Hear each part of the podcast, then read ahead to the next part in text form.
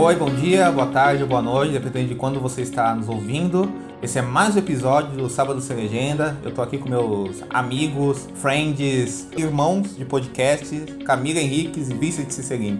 Digam oi, gente. Oi, oi gente. gente. E aqui a gente tem a honra de receber essa figura que tão que ilumina o nosso podcast assim, de forma tão pulsante assim, sabe? Sempre que ele participa aqui é uma é uma sessão de risadarias assim, de alegrias, que é o Vitor Martins. E aí, Vitor, bom de ver de volta aí, cara. Salve, gente. Muito bom estar de volta. Tenho certeza que Diego falou que eu ilumino o podcast porque eu sou calvo. Quase falei isso. E minha careca é brilhosa. Eu tenho certeza que ele pensou isso. Eu já conheço o Diego bem o suficiente pra gente ter esse tipo de intimidade, então tá tudo bem. É, é ótimo estar de volta. E bora lá. Vamos ver o que vai dar hoje. Estamos diante da TV assistindo a filmes antigos. Eles tempos que não mais. Vem aí! Tá ali! Rede Manchete. Sábado sem legenda. Em um futuro onde qualquer um muda a fisiologia a seu bel prazer, um artista performático que expõe a metamorfose de suas vísceras para o mundo é perturbado pela noção inquietante de que a espécie humana está mudando de uma forma inesperada. Em mais uma parceria de David Cronenberg e Viggo Mortensen, o filme de hoje é Crimes do Futuro é o lançamento mais recente que a gente faz, assim, no Sábado Sem Legenda. Um filme desse exa exato ano, de 2022. O filme que está disponível na MUBI, né? Que é o, o streaming aí é, de cinema, né? Que é o Crimes do Futuro, filme novo do David Cronenberg, que a gente já falou dele anteriormente no podcast de Marcas da Violência. Ah, Vitor, como você, como você não participou do nosso podcast do Marcas da Violência, eu queria saber de você. Qual é a sua relação com Cronenberg, assim, né? Qual é a sua relação com o cinema dele, assim, e uh, pra você assistir o Crimes do Futuro, depois de você ter visto o filme, você, o que você ter achado do filme, eu sei que você reviu alguns filmes dele e tal, não sei o que, pra gravar com a gente. Como, como foi, foi se formando a sua, a sua relação com o cineasta? Assim? Cara, assim, eu... O primeiro filme que eu vi do Cronenberg, que eu me lembro, foi A Mosca. Foi A Mosca. Só que eu não sabia que era Cronenberg. Eu assisti porque eu assisti. Depois disso eu esqueci, e aí um dia na minha vida eu tava vendo aquela série do Mark Cousins, que na real é um livro que ele adaptou pra série, que chama The Story of Film. E em um dos episódios ele, ele fala muito de, de boy horror, né? Ele, ele cita Tetsuo, ele cita alguns filmes, ele cita Crash Videodrome do, do Cronenberg. É aí que eu voltei o, a ver e tal. Eu confesso que minha primeira relação com esses dois filmes foi bem complicada, assim, eu achei meio chato. E Cronenberg me ganha novamente quando eu vejo Cosmópolis, e que eu acho muito foda. E aí, depois disso, eu sempre penso, assim, em ver alguma coisa dele. E eu gosto bastante, eu gosto mais dos filmes sérios, os filmes que não são de terror, saca? Eu acho que eles são muito subestimados e, do que os filmes de terror em si. É, é, uma relação que eu tenho com ele. Então, toda vez que eu penso em. É engraçado, né? Porque essa é considerada uma fase fraca dele. Né? É, né? então, cara, eu gosto muito de Cosmópolis. Muito. Sério, eu acho, eu acho, aquele, eu acho aquela ideia, aquele, aquele micro cenário daquele cara incrivelmente mimado dentro de um carro, querendo cortar o cabelo. Não é só porque eu sou calvo, mas eu acho aquilo. eu, acho, eu acho aquilo. Eu acho aquilo muito. Acho que aquilo fala sobre capitalismo de uma forma muito interessante. E e, e, ele me ganha por essa fase mais séria, assim, sabe? Eu, eu não sou um grande fã dos terrores dele, por mais que eu goste de todos, eu não acho nenhum ruim, nem nada disso. Mas eu me divirto muito mais em dos filmes sérios, entre aspas. Minha relação com ele, talvez por causa disso, seja distante. Porque, porque o, os maiores sucessos dele, pô, é Crash, é Existence, é, é Videodrome, então são esses filmes que eu não, não sou tão próximo, que nunca me, me cativou, saca? Então eu acho que minha relação com ele é meio distante, por mais que eu goste. Eu gosto mais da frase fraca, entre, muito entre aspas, porque não é fraco porra nenhuma. Sim, é uma frase que eu acho que divide mais opiniões. Até dos fãs do Cronenberg eu vejo que, essa, que essas frases mais recentes dividem mais opiniões, sabe, do que as pessoas pensam, né? Tem, tem muita gente que acha que ele decaiu, tem muita gente que acha que não. Eu sou da opinião que ele nunca decaiu, eu, mas eu sou muito suspeito porque eu amo Cronenberg demais, assim. Pra mim é um diretor que tá sempre se reinventando. Mas diga aí, Camila. Não, eu acho, assim, que essa fase dele que é considerada fraca, que eu também gosto, mas eu também penso que eu... Eu não sei se, se eu gosto, se é porque é a fase que eu já fui acompanhando os filmes à medida que eles iam saindo. Assim, mas eu vejo que esses filmes, eles vão ganhando mais adoração, assim, um tempo depois, assim, porque eles realmente não foram muito bem recebidos. O Mapa para as Estrelas, ele ganhou Cannes com a Julianne Moore e tal. Mas eu também lembro, assim, que muita gente se decepcionou. Eu adoro, é um dos meus preferidos. Assim, eu acho que ele faz um, um estudo ali sobre fama, sobre estrelato, usando a figura da, do Astro Mirim, né? Que é a coisa, assim, mais é, absurda, né? É, ali. E todas aquelas pessoas, assim, que, que rodeiam, né? A personagem da Julianne Moore é maravilhosa, que é uma Lindsay Lohan visível ali, né? Assim, até fisicamente, né? Ela tá incrível. O elenco, desse filme é magnífico. Ela tá maravilhosa. Eu acho melhor que o papel que ela ganhou o Oscar naquele ano. inclusive. Sim. Com Nossa, fácil. A gente finge que foi por esse. Mas assim, eu acho que, eu acho que são filmes assim que pra gente são mais próximos porque a gente viu quando eles foram lançados. Assim. Eu, eu sou. Eu acho que o primeiro Cronenberg que eu vi foi Marcas da Violência. É, o, o Senhores do Crime eu vi, mas eu sei que eu já tinha visto Marcas da Violência antes, assim. Porque eu não sei se eu vi A Mosca antes ou depois. E foi um filme que, dem- que demorou pra mim, assim, até porque eu comecei tendo muita dificuldade com terror, porque eu sou muito impressionável. E body horror, pra mim, assim, né, é uma coisa assim que é, acho que quando você não tá tão envolvido em cinema, talvez seja um pouco difícil de você embarcar ali, né? Eu fui apreciar, assim, depois, assim, mas são filmes que eu não sinto vontade de rever. Não sei se é por causa desse estranhamento ou se é porque eu prefiro outros filmes dele também, assim. Isso que a, isso que a Cami falou sobre hum, é, não ter essa vontade de rever, e que o Diego falou que eu, que eu revi alguns, eu não só revi alguns, como eu vi alguns. Eu nunca tinha visto Marcas da Violência, nunca tinha visto Senhores do Crime, nunca tinha visto Existence. E, e, aí eu, e aí eu revi Método Perigoso, que eu vi há muito tempo atrás. Vi Crash e, vi Videodrome, né? Eu revi esses. E é estranho como eu só revi pra gravar mesmo. Porque eu não tava com aquela vontade, tá ligado? São grandes filmes. Eu, eu gosto de todos. Crash eu quero muito rever, mas assim, tem que estar numa. Você tem que estar na vibe. Tanto que quando eu vi Crash, eu lembrei muito de Titane da Junior do Cornwall. Exatamente, que eu demorei pra E, ver. a- e aí e tem um quadro, tem um filme da Honey Hunter, a Honey Hunter tá com os braços esticados no, no carro, é igualzinho o que a Júnior do Cornwall faz com a, com a atriz principal dela em Titane, nos aqueles primeiros 20 minutos Sim, iniciais. sim. Acho que é até um filme abertamente inspirado, né? A Júlia do Cornel deve ter dado uma. Não, completamente. Ela até se encontrou com ele, né? Porque- E aí, pra mim, a, a experiência de rever Crash foi muito legal, não porque eu queria rever, mas sim porque eu revi pra gravar e porque eu lembrei de Titane, que é um filme É que eu gosto. engraçado, né? Então foi, foi, muito por causa, foi muito por causa disso. Mas, é, é por isso que eu falo que eu sou meio distante, tá? eu gosto da fase mais fraca, mais chata, digamos assim, porque são filmes que, que me pegam mais, que me cativam mais, falam mais comigo como Tu pessoa. gosta do filme dele, do Freud, amigo? Eu adoro. Eu acho o mais fraco dele, talvez. Eu tenho dessa fase, dessa fase mais séria, eu tô fazendo aspas pra tudo, tá? Ouvinte, porque é ridículo falar sério, mas beleza, nesse caso. Mas assim, é, dessa fase mais séria, o, eu achei isso mais fraco. Eu acho que ele tem, ele se centra em três atuações muito boas. Eu acho que a Keira Knightley tá bem, o Fassbender tá bem, o Mortensen tá O bem. Viggo Mortensen é incrível nesse filme. É muito foda o. E- e- Eles são muito bem, assim, o elenco em si é muito bom. O Cronenberg tem uma mão pra dirigir o elenco nesse filme que, que segura você no filme. Mas eu acho que de todos, assim, foi o que mais me cansou. Mas eu entendo quem, quem curte, por exemplo, porque eu vejo os motivos que as pessoas gostam, eu consigo ver aquilo. Aham. Só, só não me pega tanto quanto nas pessoas. Ele, ele passou pra mim, assim, esqueci. É, eu assim, também. eu vi, revi e esqueci. Inclusive, eu revi esse filme.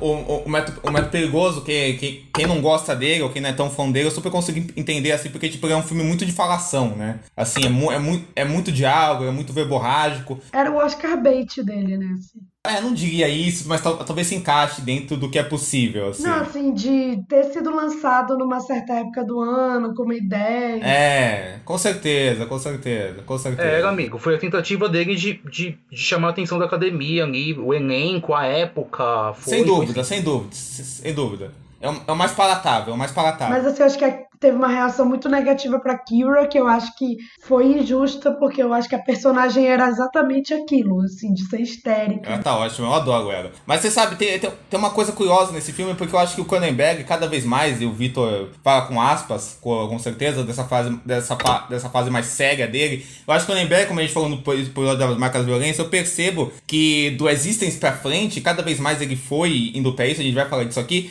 ele foi se tornando um, um cineasta cada vez mais do essencial, entende? Assim, um, um, um, um, cineasta cada vez mais, tipo assim, de, de questões básicas, de ensinação mesmo, assim, que ele faz, consegue fazer muito bem. Assim, assim, sabe? Assim, um cineasta cada vez mais voltado para explicitar a força dos atores, assim, de poucos cenários, assim, sabe assim, de uma coisa da fala, assim. Os filmes dele vão ficando cada vez mais verborrágicos, né? Isso, isso, isso, isso é uma coisa que vai acontecendo no cinema dele, assim. Eu acho isso muito interessante de como ele fica cada vez mais uma coisa. Ele sempre foi um cineasta primitivo. Assim, cada vez mais o cinema dele vai mais para um lado primitivo dessa coisa da especificidade, assim. Essa coisa específica vai, vai ficando cada vez mais assim. E a- ele ainda consegue. Ele ainda consegue falar desses mesmos temas que ele sempre falou. Por exemplo, no Método Perigoso, por mais seja um filme mais palatável, ele continua falando essa coisa da metamorfose humana, de- de- dessa coisa do comportamento, dessa coisa da psicologia, discutindo essas questões carnais, do sexo, da violência. Mas tá lá, assim, né? em todo aquele formato de dramão de época. Tá lá isso aqui. é, Isso aí. Ele consegue se adaptar muito bem, eu acho, o Cronenberg. assim, Isso que me interessa muito nele. Assim. Não, E, e é interessante que isso coincide com essa fase Viggo Mortensen dele, né? Sim, Aham. exatamente. Vocês falaram no outro programa que eu tava muda. É, assim, que ele, ele descobriu o Viggo Mortensen, ele descobriu no Viggo Mortensen um grande colaborador, né? Tanto é que o, depois do Viggo Mortensen dirigir um filme, ele participou, né? Assim, então, é, não é à toa, assim, que talvez os filmes mais aclamados, assim, dele, o, o, o Marcas da Violência quase chegou no Oscar, Os Senhores do Crime, o Viggo Mortensen foi indicado ao Oscar, pelo que eu lembro. Foi, foi, então, foi. Assim, então, assim, teve um prestígio maiorzinho, assim, né? Até porque o Viggo era o grande, era um dos grandes nomes da época, né? Veio do Senhor dos Anéis e tal, como vocês falaram outra vez, né? Acho que tem essa coisa assim dele descobrir atores que são perfeitos, né? Eu Acho que o termo ator fetiche pra ele é muito certo, né? Porque Sim.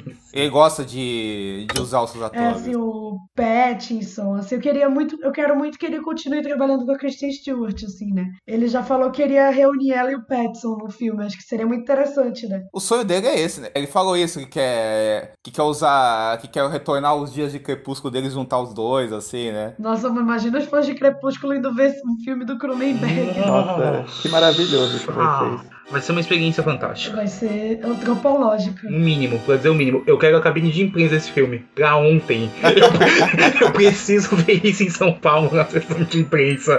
Arte. E eu quero, assim, um título bem, assim, bem enganador, assim, tipo Corpo do Amor, assim, alguma coisa assim, pra todo mundo achar que é um filme de romance. Nossa, sim, sim, exatamente. E a foto, e a foto estilo um pôster é os dois, um de frente pro outro, como se fosse se beijar. É, eu preciso disso. Mas eu imagino que os fãs de Crepúsculo já devem estar muito acostumados com Kristen e Robert fazendo uns filmes esquisitos, né? Então não vai ter tanto choque. Sim, sim. Não, acho assim, principalmente porque o Robert, ele já trabalhou com ele desde, já tem, Cosmópolis tem o quê? Mais de 10 anos. né? Verdade, verdade. Não, inclusive esse negócio de fazer mais de 10 anos, né? É, o Cronenberg, pelo que eu li nas entrevistas dele, ele tá com muito vigor de voltar a filmar, né? O cara tá com 80 anos e tá, e tá, e, e- e- e tá cheio de vontade. Uma coisa que eu gosto muito do Cronenberg, assim, também, que eu até comentei isso com o Vitor, sa- saindo da, da sessão do Crimes do Futuro que a gente foi ver, né? É que, assim, geralmente eu sempre tenho medo de ler entrevistas de diretores que eu gosto muito, assim, você sabe? Menos do Paul Schrader. Porque geralmente, a, porque geralmente a chance de eu admirar o cara como artista e não admirar como ser humano é muito grande sempre, assim. Sabe assim? No Cronenberg não. O Cronenberg, além de dar entrevistas muito boas sobre o processo criativo, ele é uma pessoa interessante como ser humano, assim. Ele é um cara com cabeça boa, assim. Sabe assim? Isso fica bem claro nas entrevistas dele, assim. E É um, é um cara que dá pra, dá, dá pra admirar ele nos, em todos os âmbitos, assim, sabe? Isso é muito bom. E ele é muito canadense, né? Aham. Ele é canadense, mas ele vende muito essa imagem do canadense legal, que Exato, exato, exato. quer ajudar o cinema canadense. É, ele tá, ele tá sempre também contratando gente do Canadá, né, pro, pros filmes dele e tal, né? Ele sempre ganha aquele Oscar do Canadá lá, que é o, o prêmio de cinema do Canadá. Tem, tem um vídeo de bastidores do, do Crimes of the Future. Tem cinco minutos. E aí todo, todo o elenco fala justamente que é muito fácil trabalhar com, com Cronenberg porque ele é muito tranquilo, assim, em relação a, a set. É, o ator ele faz o que ele bem quer, assim, ele dá muito espaço para trabalhar, ele é muito gente boa, ele é muito gentil, então é muito, eles falam que é muito fácil é, trabalhar com ele. Tanto que, tanto que nesse vídeo tem, o, tem uma parte que a, a Kristen Stewart chega e fala ele como, ela, como chegaram ela pra fazer o filme, né? E ela lê o roteiro, ela fica. Ela gosta muito, ela fica muito, muito encantada. Ela pergunta, pô, mas você escreveu isso quando? Você escreveu isso no lockdown? E aí fala, não, eu escrevi isso há, sei lá, uns anos 80. E escrevi isso nos anos 80, assim. Aí você vê o vigor do cara em fazer algo que tava na gaveta em chamar gente nova e ser legal com essas pessoas pra elas continuarem trabalhando com ele. Tem essa vontade eu, eu mesmo espero que a Kristen Stewart volte a trabalhar com ele, porque em Crimes ela tá muito bem, assim. é muito bom de elenco, né? Ele, ele, tem, ele tem essa mão. Ele, ele escala muito bem os atores e ele é, ele é ótimo diretor de ator também. Isso aí, inclusive, o pessoal, pessoal, pessoal fala pouco disso nele, assim, uma, é, uma característica que tá em toda a carreira dele. Consegue, ele, ele consegue colocar essa, essa coisa que a Camila falou do, dos atores fetiches, assim,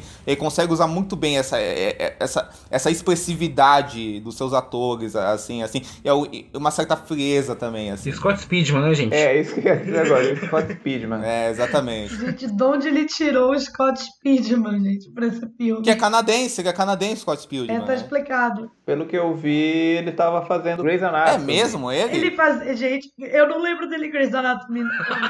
o, o, Scott, o Scott Pilgrim eu conheço como galã de Felicity, né? É o par romântico da Carrie Russell, né? Ele também fez o Anjos da Noite, né? Nossa, hein? Grande franquia aí dos anos 2000. Filmaço. Aparentemente ele não continuou sendo empregado pelo J.J. Abrams, né? Sem contar dos outros atores de Felicity. Mas ele era o. Ele era o. Ele era o Noel. Ou era o Ben? Era o Ben. Ele era o Ben. É, de Felicity, o Noel era o outro lá, o marido da. Ah, enfim, o que era casado com a Jennifer Garner, Scott Foley. Tá, entendi, entendi, esse cara aí. Enfim, aí então. Eram os Scotts, né? Scott Foley. Vai dos Scotts. Mas enfim, eu fiquei muito intrigada, porque nesse filme, no Crimes do Futuro, ele faz parte do quarteto principal, assim. É, é muito assim, né? Porque assim, a Kristen Stewart, a Viggo Mortensen e a Lia Sedus, né? São atores, assim, que você entende, assim, eles estarem no filme do, do Cronenberg, né? É, sim, são atores do momento, né? Assim. Ele preenche o lado canadense do, do Enem. Polêmica. Polêmica aqui. Polêmica. Sábado com polêmica. Sábado com polêmica. Pô, sábado com polêmica tem uma sonoridade, pô, podia ser um quadro. é porque todo, todo, todo episódio tem. Segundo o Wikipedia dele, eu não sei se vocês, vocês sabem, mas no Wikipedia dele ele conta. Assim, ele é uma pessoa muito interessante, olha. No tempo livre dele, ele gosta de correr, caminhar, acampar, ler, jogar basquete e tênis. Vendo? É um homem. Nossa, tênis. Gente, ele fez daquele filme Duets com a Gwyneth Paltrow. Canta, daquela, aquela cantora lá. Ele fez duets, meu Deus. Eu lembro dessa porra, eu aluguei essa porra, Amigo. mano. Arte. Arte. Eu fui descobrir a existência desse filme por causa da, da Camila e da Rosana, né? E eu não sei, eu nunca. É, de karaokê. Ela canta nos bares de karaokê. Tem a Maria Belo, Olha, gente. Maria Belo. assim? Eu não lembro. É que a Maria Belo O mundo fechou tá se curando, também, o né, mundo tá se curando mesmo E ciclo. Marcos da Violência. Tudo retorna a um ponto. Tá aí, o, o, o Cronenberg, ele pega uns atores assim, meio away, né? Assim, né? É uma coisa meio Tarantino, assim, né? Verdade. A moda caralho, como diria Casimiro. Ah, não, eu só ia falar que no Mapa das Estrelas ele pegou o John Cusack embaixo, né? Assim, John Cusack tá embaixo até hoje. É, assim, bem aleatório. Mas ele botou o John, ele pegou o John Cusack aqui embaixo, o John Cusack tá excelente no filme, né? Assim, nossa, eu adoro ele nesse filme. assim. Eu adoro o John Cusack no geral, assim, eu gosto muito Você dele. vê que ele já namorou a atriz da Usurpadora? Ah, Gab- eu sei, tô ligado, a Gabriela Spanik, né? É o homem, ele já né? namorou muita É o homem. gente, o John Cusack, o John Cusack é, ele... Falando na Kristen, esse, vocês estavam falando antes, eu vi uma curiosidade que ela entrou no lugar da Natalie Portman. Sim. Graças a Deus. E eu até achei curioso, né, que toda semana, pra quem não sabe, no grupo do Sábado Sem Legenda tem uma discussão homérica que sou Não, eu e a Camila contra o Diego Quaglia. E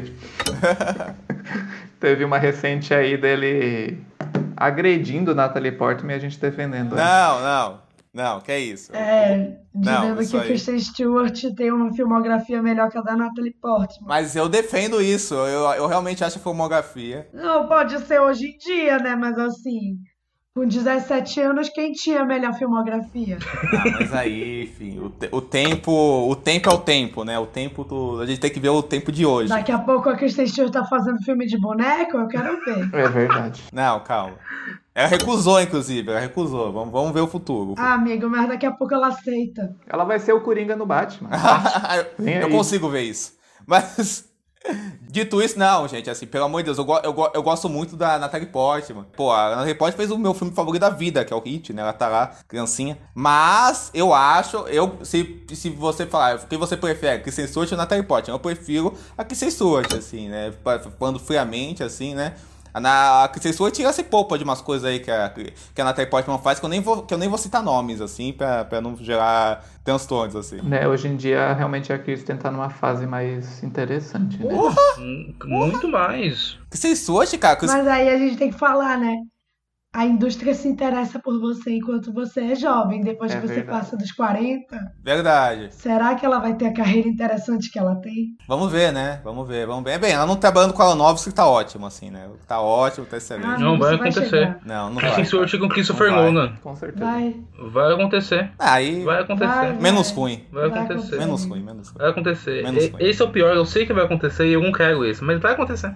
O Robert Pattinson fez filme com o Nolan no Exatamente. passado. Verdade, É, mas o- menos o ruim. Ele- Menos ruim com a Nolan.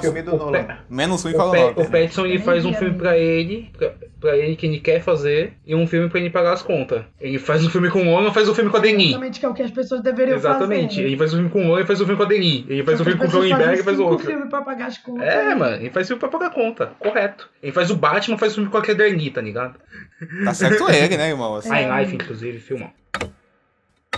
Nicolas Cage, ele foi cotado pra fazer o papel do Viggo Mortensen, né? Nesse filme, É, assim. eu, vi, eu, eu, eu peguei essa, essa aspa realmente da trivia do MDB. Originalmente seria chamado Painkillers e teria Nicolas Cage. Tudo com o Nicolas Cage seria melhor. Ele foi cotado, e quem, e quem foi cotado também foi o Ralph Fiennes pra fazer, né? Que já tinha trabalhado com o Viggo Mortensen no Spider. Antes da gravação, a Camila tava falando aí que esse filme, uma curiosidade do Crimes do Futuro é que Cronenberg já tem um filme chamado Crimes do Futuro, que a Camila viu aí, vai falar muito bem dele pra gente. E, mas o, o, Exis, o Existence 99, que foi o último roteiro original dele antes desse, do Crimes do Futuro, também tinha esse working title, né? Que é aquele título, enquanto está filmando, também tá chamava. Então acho que deve ser uma coisa que fica na cabeça do Cronenberg. Uhum. É, ele queria fazer um filme melhor com esse título, né? Porque o Crimes do Futuro de 1970, eu vou falar o que eu falei pro Vitor no dia que eu vi. Ele tem uma hora de duração, né? Uma média-metragem. Mas assim, a sensação térmica é de sete horas, assim, que é, enfim, né?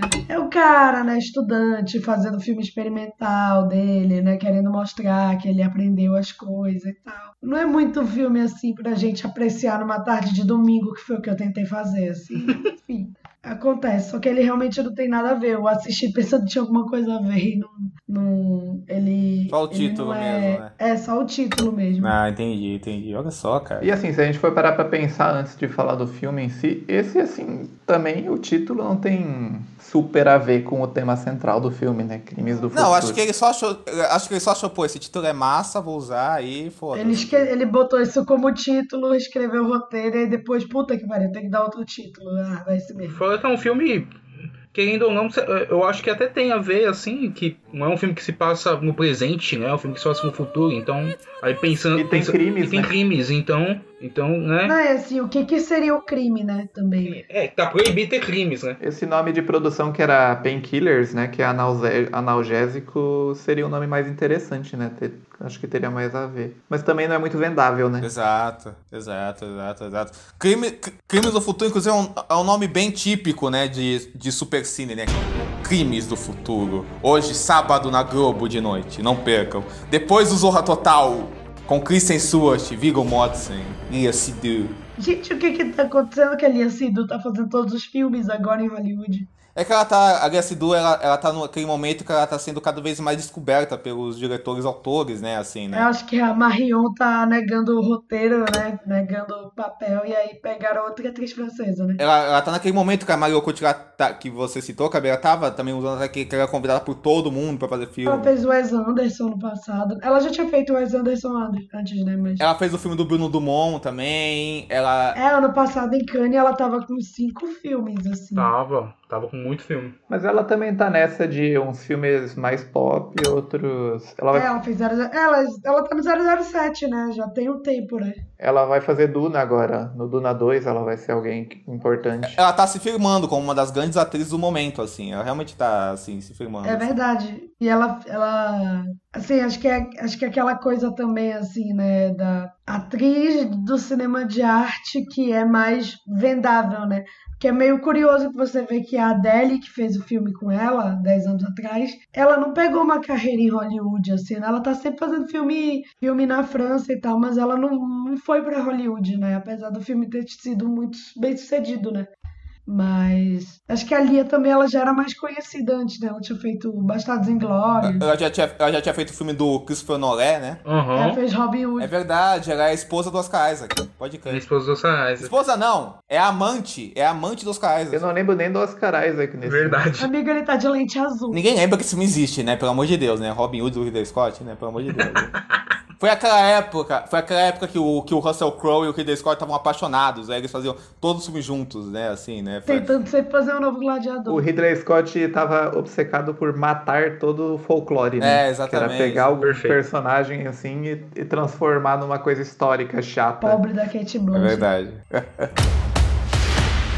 Voltando pro, pro filme em si, eu acho que esse filme ele veio como uma coisa assim de bastidores dele, assim, tá- também que, que ele veio, veio como um filme meio celebrado, assim, como um retorno do Cronenberg. Não só porque é o primeiro filme dele desde Mapas, que primeiro longa, né? Que faz oito anos já. E, mas também porque tem, tem essa coisa de retornar às origens, de ser uma coisa de horror, esse horror biológico, esse gore aí que a gente falou no início. Ah, então ele veio pra Cannes, era um dos filmes esperados de Cannes desse ano. Ah, assim como o filme que a gente falou no, no episódio passado, né? O Crimes do, do o- o Marcas da Violência, ah, né? Que estreou em Cannes. E esse estreou também numa, num grande line-up de Cannes desse ano, assim, que tava bem chamativo mesmo. Tinha filme do Sim, Sim, pô. Desplechan, Kelly Richard, Irmãos Dardenne, Claire Denis, Corieda, James Gray. Chunk Park. E eu acho que, que era um filme assim com muita expectativa ao redor dele. Com certeza, né, cara? Com certeza, com certeza. É, é, e, e fora que é uma volta ao. Porque o- os filmes dele antes do, do Crimes foram filmes sérios. Não foram filmes de.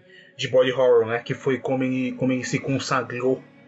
Então ele meio que ele sai do drama e ele volta pro horror, né? Então. Pro cinema mais de gênero, que tem ficção científica, Isso. que tem, tem terror, assim, né? essa, essa pegada essencial, então ele volta, ele volta para isso, né? Que foi o que ele fez nos anos 80, 90. Eu acho que é aquela coisa assim de mostrar eu amadureci, mas eu ainda tenho a minha essência. Tipo, não é que. Não é que porque para as pessoas assim, amadurecer seria ele fazer esses filmes sérios e não voltar ao body horror, mas. Tipo o filme do Freud pra sempre. Parecido assim, talvez a gente vê o Clint com 90 anos fazendo um faroeste, o Scorsese fazendo filme de máfia. Fazendo Irishman, Assim, sim. é, é uma própria reflexão sobre a obra dele, mesmo que não seja de propósito, né? Sim. Eu achei, eu achei perfeito o seu exemplo do Scorsese e do Clint, porque eu acho que, assim, tem uma, tem uma coisa muito parecida nos, nesses três filmes, que é tipo assim, o cara voltando pra um gênero que consagrou ele, mas ele volta do, gênero, do jeito que ele quer, não do jeito que as pessoas querem que ele volte, entendeu? Assim, assim isso que eu acho foda, assim, sabe? Assim. Algo que me pega em Crimes é que, assim, quando eu assisti a primeira vez,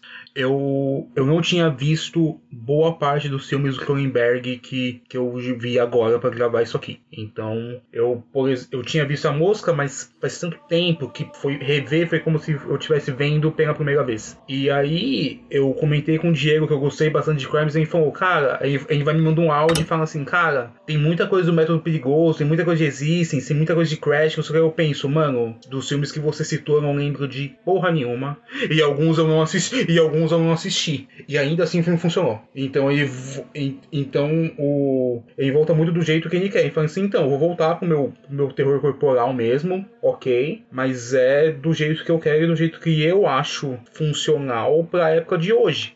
Porque não dá pra. Não, não- porque não dá. Não sei se, se um filme, um, se fosse um Cronenberg vintage, né, um, um Cronenberg clássico, fosse uma mosca da vida, não sei se talvez ele tivesse tanta atenção como ele, como ele conquistou hoje em dia, porque os filmes Cronenberg nos anos 80 e 90 e final ali dos, dos 70, eles não são filmes, não são filmes amadores, né? São filmes que você tem que ter, você sabe que tudo aquilo ali é, é, é mentira e real, mas você, você tem que ter um certo, um certo estômagozinho, porque é meio, é meio complicado, assim, vende para você a, a imagem daquilo como real e você acredita. O, o, o Scanners, ele faz isso muito bem. O Scanners é um filme de uma proposta completamente boba e, e quando você vê o filme você tá pensando, cacete, mano, o que, que tá acontecendo? E, então, e, e, hoje em dia talvez não fosse vendável, né? Então ele faz da forma que ninguém. Não, mas outra coisa que eu pensei agora é que, como a gente falou no episódio passado do, do Marcas, Uh, ele também.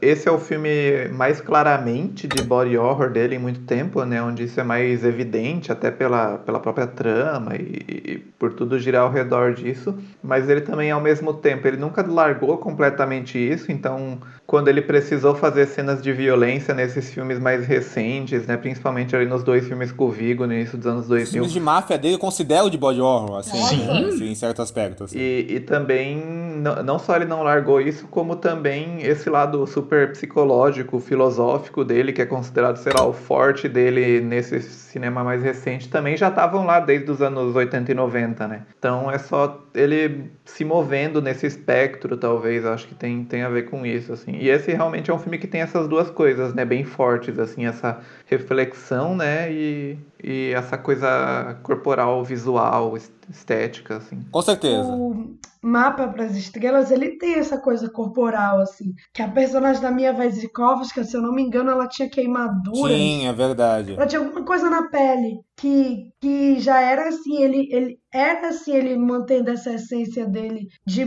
pensar no que as pessoas veem como grotesco, né? Que não é necessariamente assim. Não é necessariamente grotesco, né? Total. Eu acho que o Cronenberg, assim como o Verhoeven, ele é um desses cineastas que, eu já falei isso aqui antes, e, e, geralmente a sociedade, por causa das suas hipocrisias, seus tabus, elas, é, elas desviam horários para certas coisas, assim. E eles são cineastas que sempre olham diretamente porque a sociedade desvia o horário, assim, sabe? A sociedade cria um certo nojinho, sabe? Ah, não vou olhar pra isso, meu Deus, isso aqui é grotesco. Aí eles vão olhar e falam, por que isso é grotesco? Por que você tá falando que isso é grotesco? Assim, o que, que tem de grotesco nisso? E eles vão e olham diretamente para isso, eles encaram a parada mesmo, assim, sem filtro, assim, sem medo, assim, sabe? Eles encaram. Eu, eu acho que o. Eu acho que esse, esse ponto aí cabe muito bem no que eu vou falar agora, que é assim, eu acho que o Crimes of the Future ele fala muito sobre. Eu coloquei isso no meu texto até.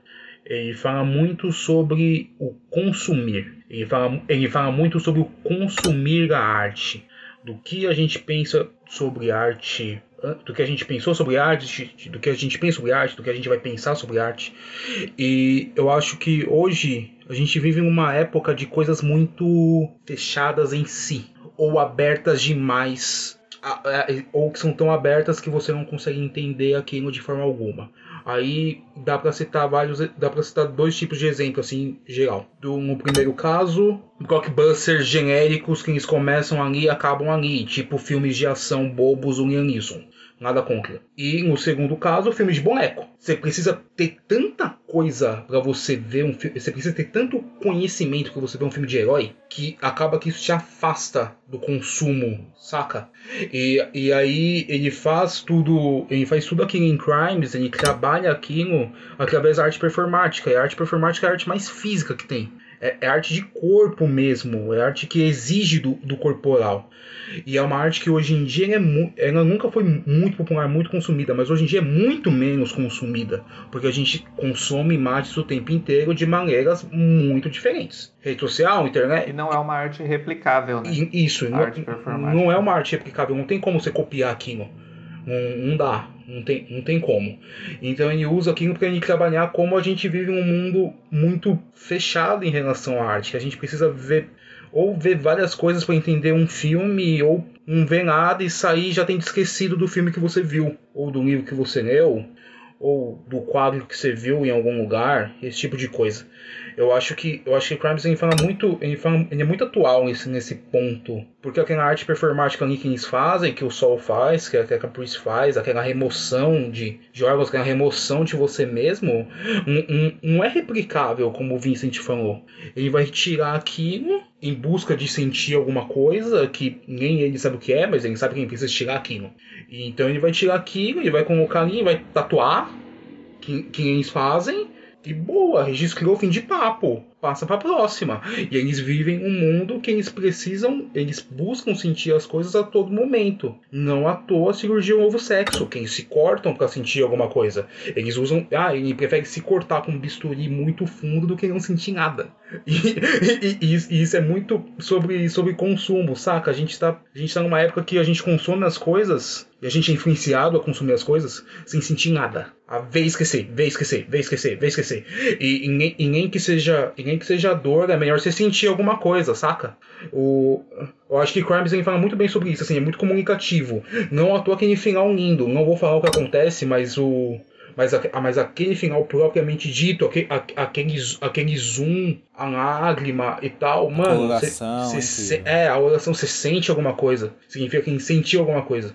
E, e, hoje é muito difícil você sentir e a gente é, é, é, incentivado a consumir sem sentir. Eu acho que Crimes aí fala sobre isso. Eu acho que foi muito rico, assim, em temática, assim. Eu acho, eu acho que dá, ele é muito rico, ele é muito aberto e ele é muito aberto mesmo, acho. E, e, e ele deixa espalhado várias questões para você pensar so, so, sobre elas, assim. Essa coisa do sentimento me pegou muito no filme, assim. Eu, eu acho que ele tá aberto para muitas interpretações, porque eu pensei, pensei uma coisa muito sobre como você convive com peso, assim, sabe? Porque para mim foi um, filme, foi um filme muito pesado de ser assistir, mas num bom sentido. Você sabe, sabe quando parece que tem um algo pesado em cima de você, o filme inteiro, mas é bom sentir esse algo pesado? Assim foi um pouco da minha relação com esse filme, sabe? sabe? Que você tá sentindo, né? É, exatamente, exatamente. Porque no, lá naquele mundo, eles não sentem dor, né? É, então, e assim, dor é, é, um conceito muito. Não sei se eu posso dizer que ele é amplo. Ele é amplo, porque a dor pode ser física, ela pode ser emocional, né? Ela pode transpassar o físico, transpassar o emocional emocional e vira física, né? Então é, é sempre uma busca pelo sentir, mesmo sem conseguir sentir mais, né? É, e ainda tem um conceito que o filme explora muito de forma literal, inclusive, que é a questão da beleza interior, né? O que que é beleza, né? O que que é, o que que é, o, o que que é essa busca, né? E aí o uso dessa questão assim de cirurgia, de corpo, é muito dos nossos tempos, né? Apesar de não ser um filme que fala explicitamente sobre os nossos tempos. É um filme sobre o nosso tempo. Harmonização facial. É. Total. E acho que ele tem uma, ele tem uma ensinação tão austera, tão clínica mesmo na ensinação dele. Ele, ele, te, ele te puxa pra esse peso, pra essa coisa da dor. Você falou que é, realmente te conecta dentro daqueles sentimentos do personagem, sabe? Assim, eu me. Eu, é, qual, qual, uh, uh, quando o personagem Viggo Mortensen tá comendo plástico, eu me senti um pouco tipo, pô, eu tô, tô comendo plástico junto com ele, assim, sabe? Assim, eu tô, tô sentindo essa dor junto com ele, assim, sabe? O filme já começa com isso, né? Com a, a criança comendo plástico, né? E, e parece realmente comida ali, né? Assim, é um plástico. Eu acho muito visceral. Que você esquece que é plástico, né? Uh, eu acho um filme imperfeito, assim. Uh, a, gente, a gente vai chegar nas notas, assim, mas eu acho que eu, é um filme que mar especialmente marcante por esses momentos sensoriais e eu acho que não é uma coisa sensorial vazia, às vezes num sentido às vezes meio de tem cineastas que aplicam uma coisa meio videoarte ao cinema e até funciona, eu até acho legal e tal, às vezes a gente fica, sei lá, tipo um Michael Mann que a gente fica brisando na, nas imagens, pura e simplesmente e tal, mas essa é uma coisa que essa visceralidade, essas cenas muito estéticas, muito físicas físicas, assim, da gente eh, ter essa coisa quase tátil em relação à tela, tem a ver com o próprio tema, né? Que é um, a Camila falou que eles não sentem mais dor e como isso mudou a sociedade de alguma forma, assim. Eu acho que uma coisa central assim que foi a conclusão acho que eu cheguei assim ao filme pensando nele em relação aos dias de hoje é que a gente vive muito assim num mundo de aparências né? Tem essa crítica clássica aí a redes sociais e a gente viver a vida dos outros e o que, que a gente mostra para o mundo versus o que é real. Uh, eu acho que o filme é meio que o oposto disso mas ao mesmo tempo o extremo oposto de horror disso. Então se todo mundo realmente deixasse de se importar com as aparências se o artificial se a dissimulação, se essas ilusões realmente fossem superadas se todo mundo começasse a se preocupar só com o interno mesmo, será que isso seria uma superação? Será que isso seria tão positivo? Uhum. Se a uhum. gente parasse de olhar para os lados e olhar só para dentro da gente, então acho que tipo ele, ele suscita essas coisas assim de tipo Uh, que não é o ideal também, né? A gente colocar a cabeça dentro de, da, da gente mesmo e, e, ficar obcecado com os interiores também. Uh, e, e, é legal porque o filme ele tem esse paradoxo, né? É um filme de futuro, é um filme de uma tecnologia avançadíssima e ao mesmo tempo é um filme de cidades em ruínas e de cartórios e de escrever em papel. E cenários e... teatralizados, né? São cenários muito artificiais, né? Muito teatralizados, é... né? É, exato. E essa coisa de que uh, o Victor falou aí da performance, né, como uma arte uh, única e, e, a gente falou, né, de não ser replicável e também é uma arte que morre ali, né, não é uma arte que é, é, é uma arte de presença, né, de que você tem que estar tá lá para consumi-la e tal. Eu acho que é um filme que, que tem essa essa, esse discurso né, sobre isso e, e, e, claro que daí ele vai descobrir sobre corpo, discutir sobre corpo, sobre sociedade, sobre estética, sobre a nossa relação com, com, com a estética em si, né? Com como a gente se enxerga. Esse negócio do filme ser filmado em digital e esse negócio do que você falou do cenário, pegou muito. Eu não sei se você já viu algum filme do Pedro Costa, algum de vocês já. aqui. Eu vi só o primeiro lá das, das Mas o, o Pedro Costa tem uma coisa que ele filma a periferia de Portugal, assim, né? De, de, um, de um jeito que é muito propositalmente artificial no cenário. Assim, parece uma coisa quase barroca, assim, o, o, o jeito que, que ele filma essa, essa, essa periferia, assim, com um uso de sombras muito forte, assim, sabe? Assim, muito poderoso, assim. Até para destacar uma certa artificialidade daquilo. E esse filme me lembra muito disso, esse futuro que o Cronenberg destaca, assim, sabe? Assim, tem um, tem um uso de muita artificialidade na, naquilo, assim. Parece um cenário quase de mentira, assim mesmo, assim, sabe? Assim, né? Tá sempre chamando a atenção para isso, sabe? Assim. O, o Vincent falou do, isso de olhar para dentro, né? E é muito louco que o filme ele, ele trabalha isso naquela cena do, do cara cheio de, de ouvido no corpo. Ah, que, a, que, a, que, a, que, que, a performance dele ele fala assim: é, tá na hora de parar de ver, tá na hora de parar de ouvir, tá na hora de parar de falar. É, a gente tá na hora de, tá na hora de ouvir. E aí, aí ele começa a dançar com, com os ouvidos e tal, ele dá os, dá os pontos, dá os pontos na boca. E aí o. E, e aí é muito disso, né, do, do você, do dessa, esse questionamento que, que o Vincent fez. E aí dá para unir isso com cenários, porque se a gente olha muito muito para dentro, a gente vai esquecer do do, do externo. E se a gente vai esquecer do externo, a gente não vai esquecer só das, das pessoas, né? A gente também vai esquecer dos lugares. Então, a, a, os lugares eles são ruínas porque as pessoas elas, elas estão em busca desse sentir constante. E, ah, não vou me preocupar com, sei lá, com o lugar que eu vou, com a qualidade do lugar que eu vou, se a janela tá quebrada, se não tá, se o prédio tá inteiro, se não tá. Mano, foda-se. Eu só quero sentir alguma coisa que não seja não seja dor, saca? Que não envolva colocar um, um bisturi na minha perna. Eu acho até legal como, no caso, a Kristen Stewart, se você for ver, a personagem dela é quase uma mobília ali, né? Se a gente for colocar, ver as roupas, né?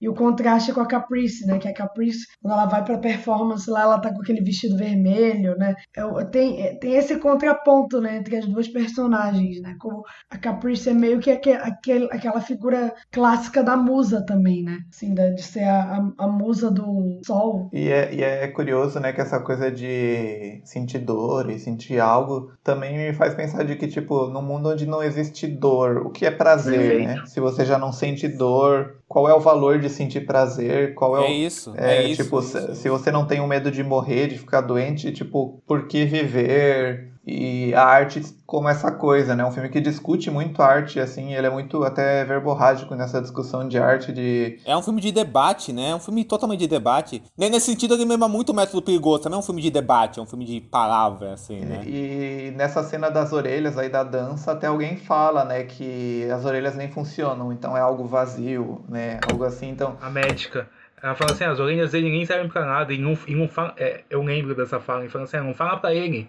Mas ele é muito melhor na dança do que na performance. É, total. eu tenho medo de performance. Eu acho que tanto é isso que para mim é um filme muito mais de debate, de discussão, do que é um filme de trama, de história. Para mim a história do filme não importa nada, assim, do filme. A história, a história do filme pra mim é só uma grande desculpa para aqueles personagens interagirem entre eles, eles trocarem experiências entre eles, e eles trocarem vivências, eles trocarem visões de vida e, e, e visões de tema, assim, porque, tipo, a tema do mistério, de, de quem matou, quem morreu, o que tá acontecendo, pra mim isso é muito, assim, eu achei, uh, no, uh, quando eu vi o filme pela, uh, quando eu vi o filme pela primeira vez, não entendi nada, não entendi nada, assim mesmo. Falo, tipo, sendo sincero, não entendi nada. É, e de boa, porque eu, me, porque eu me engajei muito no filme.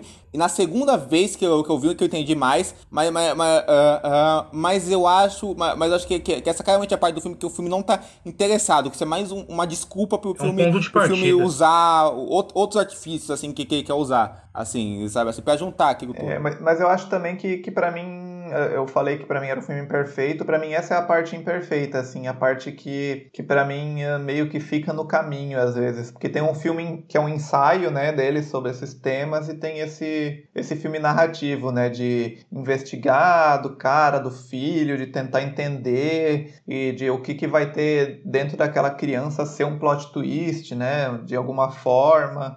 Ah, então, acho que meio que não, não se batem muito bem, assim, mas assim, como o Diego falou, eu acabei mais hipnotizado com aquele mundo e com, a- com o que o filme está refletindo sobre como seria um mundo dessa evolução genética, que eu acabei meio que descolado, mas ainda assim reconhecendo que é uma coisa que às vezes está no caminho, assim. Ah, no, no, no, no texto que eu escrevi eu até comparei, né, essa coisa, ah, tem, tem uma parte do filme que o, o Vigo fica com algo na garganta, né, ele não consegue digerir algo, e, e eu acho que pra mim é uma coisa que o próprio filme ele não tá conseguindo digerir essa história que ele tá tentando contar, parece que é algo que tá ali no caminho, meio que se atravessando às vezes. Apesar de que é um tema interessante, né? Assim, se a gente for analisar friamente a premissa dessa história, que é aquela coisa de a hum- humanidade meio que evoluir para comer material inorgânico, quase como um modo de equilibrar tudo que a Não, com humanidade fez com a. Terra, né?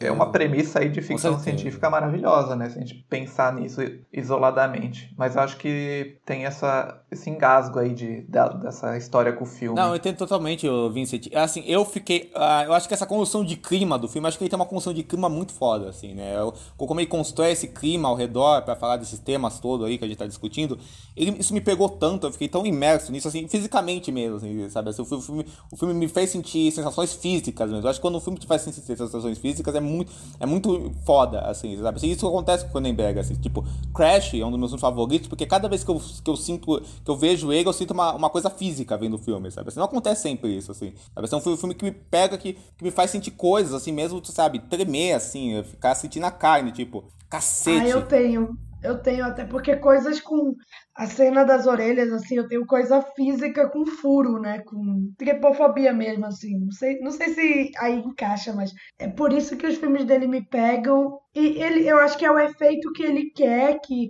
quer pro filme ter, mas assim, eu não consigo me conectar 100%, assim. Eu, eu, eu sei que tem um grande filme ali, mas assim, tem algo entre eu e esse grande filme que não consegue transpassar. O Crash eu gosto porque eu fico mais envolvida com a história mesmo, né?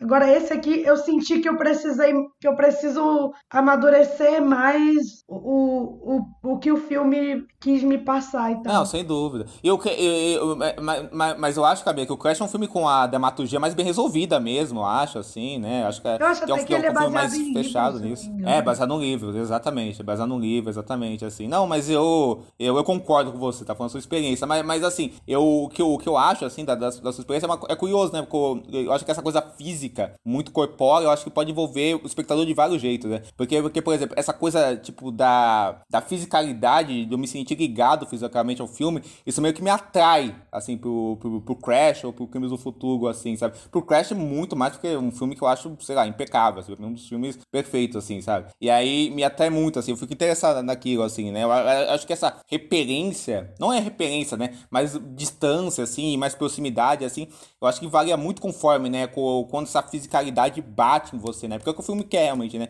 Bater em você com essa fisicalidade. Sim, muito, né? o, eu acho que, assim, o, em relação a Crash, como eu disse no começo, eu não tenho tanta tanta proximidade assim com, com Crash, com Videodrome, eu, eu não tenho, eu, eu não consigo não consigo ter. Com Videodrome eu ainda tenho um pouco, porque eu acho que fala, fala de TV de uma forma muito, muito engraçada, assim. Eu genuinamente estou risada como ele, como ele trabalha o, a TV e o consumo de TV. TV só, só tem maluco, com todo respeito. Mas o. Aí eu acho que eu acho que ele faz isso muito bem, assim. Mas Crash eu, eu fico um pouco mais distante. Eu acho que Crimes, ele de fato é um filme imperfeito, o que para mim faz ele ser muito bom. Eu, go eu gosto muito das imperfeições. Eu gosto muito. Eu, eu sei que isso pode ser pa papo de papo de crítico chato, mas eu acho muito, mas, mas eu acho muito muito da hora essas imperfeições de ele trabalha vários temas, mas na real ele não, ele não completa nenhum e tudo fica ali. Tem coisas que ele deixa, inclusive, tem coisas que ele deixa para trás. Ele larga. Tem coisas que ele Eu deixa para gosto. trás, assim. Eu gosto disso. Vocês viram no cinema? Sim.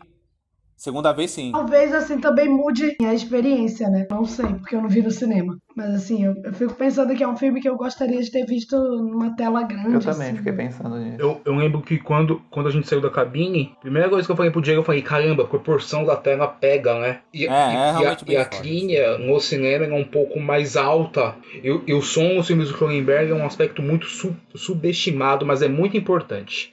Em, marcas, em marcas da violência, quando o Tom faz o que ele faz em relação à violência, à briga física, o som aumenta cada vez que ele dá um soco. Os sen- sen- Senhores do Crime, o som aumenta quando, é a cena da sauna. Cosmópolis, o som tá ali o tempo inteiro naquela cidade em chamas. Crimes of the Future, o som aumenta nas performances, mas é muito pouquinho. Então, e, e no cinema você saca como, como a música tá ali. E, e- e isso é importante pra você perceber, pra você se Ele imergir. é com essa coisa meio at- aterradora e uns sons também suaves, assim, né? Uma, uma, uma, coisa aterradora e suave, assim, que a trilha do Rod Shore também consegue lidar muito bem, né? Assim, que é muito foda Rod Shore. Eu gostei demais da trilha dele, assim, né? E é curioso que assim, não parece uma trilha que a gente associa ao Howard Shore normalmente, né? Eu achei. A gente- bem- no, no episódio passado a gente falou exatamente o contrário, né? Que as trilhas dele são bem características, né? Nessa aí não, assim, né? É verdade. Isso, que até lembrava um pouco a- uma trilha clássica. E aí eu gosto dessas imperfeições, assim, eu acho, eu acho bacana você, um- essa coisa de você trabalhar várias coisas ao mesmo tempo que você não trabalha nada, você só usa vários pontos de partida para você discutir o social. E eu acho a união, acho a união perfeita entre o, o horror dele corporal e os filmes mais programas.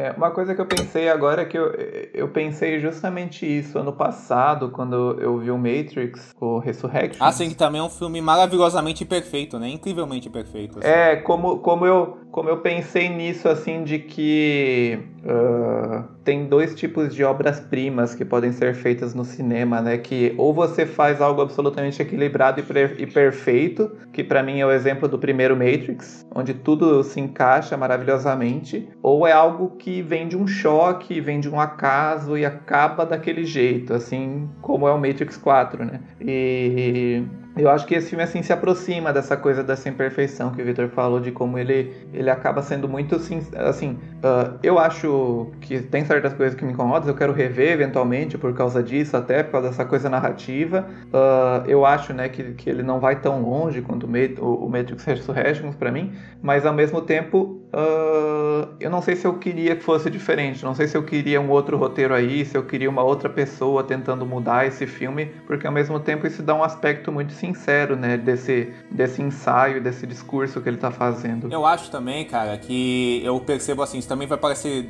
coisa de crítico chato, assim, talvez um discurso assim. Mas, de- já, já que estamos aqui pra falar, eu acho assim, tem filmes que a gente gosta das imperfeições dentro dele, assim, você sabe, assim, assim, tem, tem, tem, tem, tipo de filme- tem tipos de filmes que a gente gosta dos defeitos que ele tem, tipo assim, tipo assim, eu reconheço que são defeito, mas tem algo nisso que me atrai, às vezes. Às vezes isso acontece com o filme, assim. Isso, isso é um sinal que aquele filme pra você é especial. Assim, sabe assim, sabe assim. Não é, não é tipo, sei lá, a gente falou do, Di- do Dia de Cão aqui. O Dia de Cão é um filme, sei lá, perfeito, assim, né? Não tem, não tem, não tem nada, não tem arestas nele, assim. É um filme irretocável.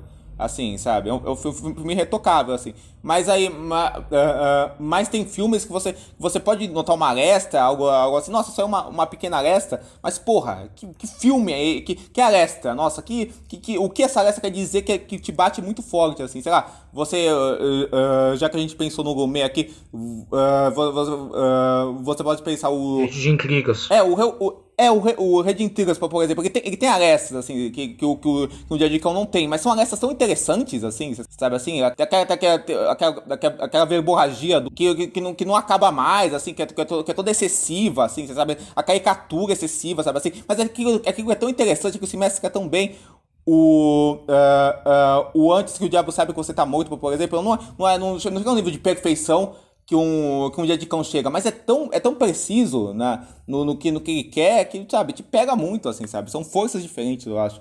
Assim, e, o defeito às vezes tem essa força, assim, sabe? A imperfeição às vezes tem essa força, assim, quando é um grande filme, logicamente, né? Não é sempre que eu sou é, Uma coisa que eu acho que, que nesse, assim, além dessa questão narrativa que eu acho excessivo, assim, que eu pensei vendo, é a questão do discurso. Do... Às vezes ele é muito expositivo, né? Ele chega nesse ponto de estar de tá te explicando algo que, se você pensasse um pouco, conclusões que você já chegaria, né? Essa coisa do o que eu falei mesmo, assim, desse conceito do plástico, né, virar um alimento e, e o que, que, isso quer dizer, essa coisa do ecossistema. Como diria Narcisa, plástico vira arte. É, exato. É... Don't touch, it's art. Art, art.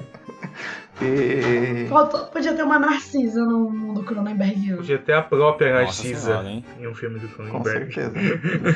e eu acho que ele tem isso, assim, ele tem essa exposição, às vezes ele tá explicando, assim, mas também tudo bem, né? A gente acaba aceitando pelo, pelo todo. Outra, mas assim, voltando a uma coisa, eu lembrei de uma cena agora que eu acho que. Tem, não, não vou dizer que é a minha cena preferida, porque tem muitas cenas maravilhosas no filme. Mas voltando ao tema de o que é prazer no mundo sem dor e essas coisas assim e a questão que até foi falada de que a cirurgia é o novo sexo e tal. Eu gosto da cena que a Kristen beija ele. Porque parece que ela tá. Parece que beijo é uma coisa que ela leu sobre, ela nunca praticou, ela nunca chegou perto e tal. Então ela vai meio que explorando aquilo e ela tá num. A personagem dela tá num, numa timidez, uma forma de, de lidar, assim, super garotinha, assim, até lembra um pouco a Bela, sim, né? Sim, for, sim, for, sim, sim. É tipo uma e... outra versão da Bela, né? Uma versão que é, é da Bela. E ela coloca. E, an, isso. E antes dela beijar o Vigo, ela coloca a mão dentro da boca dele, meio que sentindo aquilo, tentando entender. Eu acho sensacional. E tem outras cenas que ele usa muito essa coisa de filmar os planos detalhe das mãos das pessoas. Uh, na cena de operar a máquina, eu acho maravilhoso que as máquinas elas são todas uma coisa biológica. Tem muito a ver com o cinema dele, assim, né? Tipo, as máquinas são meio biológicas e são meio. Uh, parecem casulos às vezes elas não parecem tecnológicas, né? E tem uma cena que ela estão calibrando a cama que ele dorme, que é uma coisa que parece um, um útero, uma coisa assim meio que ele fica lá dentro e tal. E para colocar os eletrodos nas mãos deles, a, a técnica meio que fica estimulando os eletrodos, ou a forma que, que a, a, a Leia manipula aquele controle, é uma coisa quase sexual, né? Uhum. Eu achei bem incrível assim como ele usa, ele faz essa relação né, esse fetiche pela, pela cirurgia e, e, é um filme que ele quer discutir muito isso de alguma forma, muito o prazer também, além da ausência de dor e se esse prazer ainda existe, né? Isso que você falou, Vincent, do beijo, da, da, cena, do, da cena do beijo, eu, eu pensei assim, que como, como eu pensei no filme como uma busca pelo, pelo sentir, né, o, o, eu, eu acho que naquela sociedade o beijo ficou obsoleto. É. Então, as pessoas elas não se beijam porque elas não sentem nada beijando. E aí a Kristen quis experimentar de fato, como você bem apontou, para saber o que ia rolar, o que ia acontecer, quem ela ia, quem ela ia sentir. E aí isso me, me leva um pouco mais pro, pro final, que quando o, o Sol toma aquela decisão de, de consumir o, o plástico, antes disso ele estava numa uma, uma certa crise, vamos dizer assim, de sentir as coisas. A cadeira não estava, aquela cadeira da, da mastigação não estava, não tava. Parece uma, uma, cadeira de bebê, né? Uma coisa. É muito bom isso. É, é muito bom isso. não, tá, não, não tava, não tava legal. A cama, ele, ele tava dormindo no chão e aí ele decide tomar o experimentar o plástico depois que ele beija a Caprice no meio da noite. Então ele, ele sentiu alguma coisa que ele nunca tinha sentido e ele expressou isso através do, do beijo, que é uma forma de, de, de expressão de sentimento, de, de afeto por outra pessoa. E aí ele toma essa decisão aí. E aí ele volta a sentir alguma coisa que ele, que ele já tinha sentido antes e voltou agora. E aí rola aquele final. Aí eu penso muito nisso, porque eh, as únicas formas, com exceção do da performance, eles só sentem alguma coisa com a dor, né? E, e, é, e é, muito louco isso. Vocês acham que uh, nesse mundo beijo na boca é coisa do passado? A moda agora é namorar pelado. Agora a moda é cirurgia pelado. É, cerveja pelada lá. Assim, fazer, fazer a rima pra isso, não sei. Tentem aí, artistas. Tentem aí fazer a rima pra isso. Tentem aí. Perfeito. Piadas que eu queria ter feito. Cara, eu... não, inclusive falando em piadas, cara, tem um momento tão engraçado nessa cena do, da Kristen Stewart com o Vigo, que ela solta assim, é, desculpa, eu não sou... É... ah, não, ele fala, ele fala, desculpa, eu não sou muito bom no, no sexo antigo, assim. Cara, isso é tão engraçado, cara, assim, porque... O, filme, é, é, é o, o Cronenberg, cara, ele tem um sarcasmo que eu acho tão bom no, no no cinema dele, assim, sabe? Assim, de. De, de uh, ele tá, tá sempre olhando pra coisa com um certo deboche, suave, sabe? Assim, que, que, que passa muito de percebido aí, mas aí, aí depois tem uma alfinetada. Aí eu, tem vários momentos desse filme que eu achei muito engraçadinho, engraçadinhos, assim, sabe? Assim, eu, eu, eu acho muito bom também é, o funcionamento dos atores do filme, né? Porque, o Cronenberg cada vez mais tá indo pra esse caminho mais direto, assim, da, da ensinação, eu acho, assim. É, que ele tá, ele tá indo cara, ele tá indo cara, ele tá indo cada vez mais para descobrir formas de, eh, de, de encenar questões essenciais que aparecem na tela, que são os atores, o texto, e não e, e, e conseguir, ser, e conseguir separar qualquer coisa que faça você tirar sua atenção para isso. Então você está se falando muito para isso, assim, você sabe, assim, para força isso. A, a, a, gente falou, a gente falou do Clint, assim, que é, que, que é um diretor muito direto nesse sentido, acho que cada vez mais tá, tá indo para esse caminho direto, assim, sabe, da forma mesmo, assim, da, da, da, uh, uh, da, da. Aí, aí combina isso tudo com essa plasticidade antiga que, que, que ele sempre teve no, no, no, cinema dele, assim, sabe? Eu acho que os atores estão todos conversando muito bem, cada um um tipo de interpretação. Aqui a, a, a, a Kristen Stewart, por exemplo, nessa coisa dessa vozinha que ela faz, assim, ela fala pra dentro, assim, sabe? Essa voz, essa voz que ela faz. Assim, sabe assim, ela fazer, fazer essa, esse tipo dessa bela Cronenbergiana, assim, essa coisa, ela fala pra dentro, não, mas assim, você sabe assim, essa, essa, essa coisa de, de doce garota do interior, assim, ser sedutora, fangão, assim, sabe assim, sabe assim, essa, essa coisa, essa, essa bela. bela. Eu gosto muito do o núcleo, esse núcleo do cartório, né? É muito é... bom. É muito bom. Que, o núcleo Aspones, que... né? O núcleo Aspones, né? É, é o núcleo da burocracia. Que tem, o, que tem a premiação. Eu sou um fã de burocracia, não sei se vocês sabem, por isso que eu, eu acabo gostando. Na vida ou no cinema, se diz assim? Ah, na vida também eu gosto, eu acho... Na vida? Eu gosto, eu acho burocracia um um sintoma da civilização. Eu adoro burocracia. Passe, passei indo date do, do Vincent com a, com a companheira dele, ir no Declan ao sábado de manhã. é bom que tem muito tempo, né, pra bater papo lá no Declan, né? Isso aí, você ficou o dia inteiro lá. Filme preferido dele, Brasil. Beetlejuice. O meu casamento no cartório foi maravilhoso. Eu lembro até hoje desse é, momento, cacete. a galera vestida de noiva no cartório. Que momento incrível que foi. Eu acho que esses tipos que o filme cria, tipo o cara que trabalha com a Kristen Stewart, o próprio Scott Spielman, né, que é um essa coisa, pô, eu gostei muito dele no filme, né? Esse, esse homem comovente assim, sabe? Assim, esse, esse homem perdido, assim, sabe é, assim? No início, uh, eu pensei que ele quisesse matar o Vigo no início, né? Que parece uma coisa bem de assassino, né? Uma coisa bem, ele começa a circular performance e, e stalker, assim, e, e, depois ele queria usar o corpo do filho, né? Que é coisa terrível. E, assim. aqua, e, aquela cena do filho em si, eu achei uma cena muito foda, assim. A própria ela seduz, né? Com, com, com, uh, com, uh, como ela como ela encena as coisas verborrágica do filme, assim, solta tudo, ela vomita tudo, assim, nessa cena, assim. E toda, e toda emoção é vomitada nessa cena, assim. Eu acho que o Viggo Mortensen, ele se sente em casa agora, fazendo esse, esse homem estranho do Cronenberg, assim. Ele se sente em casa. E assim, a cena sabe? da autópsia em si, a cena da autópsia em si, eu acho muito marcante, assim. E, e até tem, tem uma coisa incômoda, né, da gente ver ali, uma, uh, claro que é um corpo, né, mas, assim, tipo, uma coisa que o cinema virou um tabu enorme, que é uma criança nua, né, deitada ali. E eu acho muito forte assim a forma como ele filma a máquina e a máquina que era uma máquina modificada e volta por uma função original, né? Que é ser uma máquina de autópsia. É Essa cena e a final, praticamente, são os meus momentos favoritos do filme, assim. Essa cena e o plano final são os momentos que eu mais gosto. Eu gosto muito da cena que, que, a- que, que, as, que as minas, as técnicas, né, elas estão na casa, e aí elas estão vendo o, o SARS, a máquina da autópsia, e aí elas falam assim, mano, por que, que você tem isso? Vocês, vocês fazem autópsia? E aí a Leia responde, ah, isso é, é o meu pincel. É, é o meu I'm pincel. an E a- artist. eu, eu, é, eu coloquei até o. Eu tô- coloquei até isso no meu texto, porque como ela usa o sol de tela, a gente sempre. A gente convivendo um com o outro, é, falando um com o outro, se relacionando um com o outro, a gente usa um outro como tela, né? Pra gente colocar as nossas coisas nas pessoas, as pessoas colocarem as coisas na gente. Então tem, tem muito disso, assim, a gente. É um, é um pincel do outro, é a tela do outro. Aí eu fiquei pensando, eu, eu fiquei pensando muito, muito nisso, assim, eu gosto muito dessa cena. Eu, eu acho, eu acho que tem aquele, aquele sarcasmo, porque ela fala rindo, né? Ela fala do tipo, mano, por que vocês estão perguntando isso? A máquina é minha. Ma- Mas ela fala, é o meu pincel, assim, já corta. E aí a cena daquela primeira performance do, do Boys Reality, que aparece, aparece Mas é engraçado, o filme tem essa desconexão das coisas, assim, toda que parece que essa coisa Kristen Stewart ela acaba do nada, né? Assim, essa, essa, questão dela, essa questão do mistério meio acaba do nada, para o filme voltar pro Vigo e pra Li- Lia, mas é uma desconexão que, é um, que eu acho atraente, assim, por um lado, assim, sabe? Eu acho, eu acho atraente como ela se desenha esse, esse filme tão desconectado, assim, para você chegar no final você vir aquele impacto.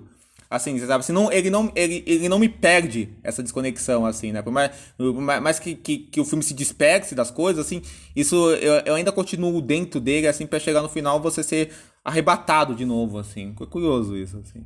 É um filme bem contraditório. Eu não- sei, eu, acho, eu acho um desfecho perfeito, assim, porque é todo, é todo o caminho dele desde aquela primeira cena. Então, pra mim é, para mim é muito, muito perfeito, assim, com o que o filme, o que o filme quer, quer abordar tanto sobre sentimento, né, sobre dor e sobre essa jornada dele em busca de não morrer comendo plástico. E é uma coisa até cabível, né? Se a gente parar pra pensar de, no, no tipo de filme que é, que é meio que um filme que ele quer dizer algo, ele quer te fazer uma série de provocações, né? Aquele cara chato, né? Vou fazer uma provocação.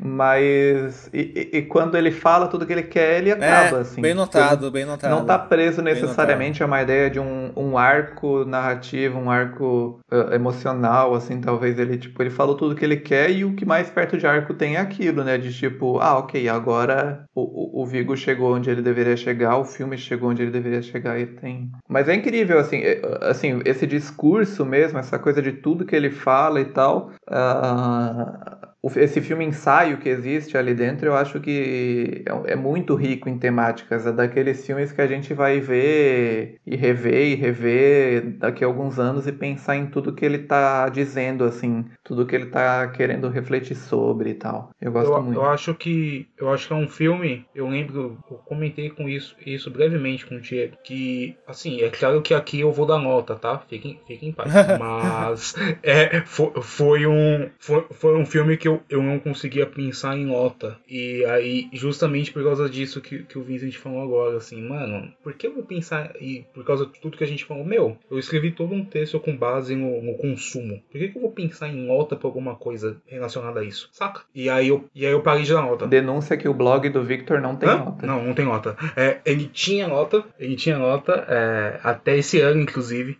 Aí eu vi Crimes of the Future e eu pensei, eu não vou dar mais nota pra porra nenhuma. Foi exatamente esse o pensamento. Foi, real. Foi, foi. Assim, mudou. Eu penso, mano, por que eu estou dando nota? Sendo que filmes envelhecem. Filmes envelhecem bem, filmes envelhecem mal. E às vezes eu posso, sei lá, gostar de um. Eu posso pensar num filme daqui a. que eu vi hoje, mas eu posso pensar num filme daqui a cinco anos e.